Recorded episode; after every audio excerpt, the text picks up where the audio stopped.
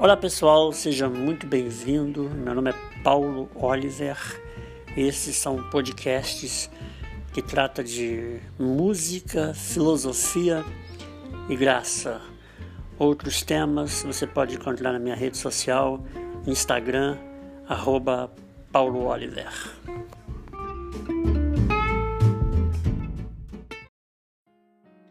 A gente estava falando na semana passada sobre desigrejado tal, e eu estava conversando com um amigo meu nessa semana, e foi interessante porque a gente falou muito de culto de Caim.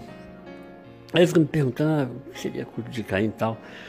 O que acontece é que existe dentro de nós, por causa dessa justiça própria, exacerbada, esse espírito de culto de Caim, que pressupõe que é ele mesmo com o seu senso estético, com a produção do seu próprio labor, com as oferendas organizadas do seu culto, com as motivações todas elas vinculadas à imagem de quem com que se apresenta diante de Deus, como que para seduzir a Deus.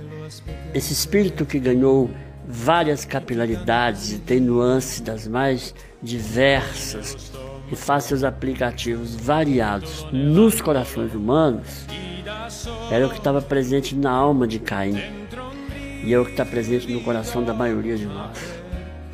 Pense nisso, porque é dessa forma que eu creio que o Evangelho, a palavra de Deus, a verdade de Deus, não carrega patrocínio é, físicos, monumentais e nem tampouco o orgulho próprio de instituição.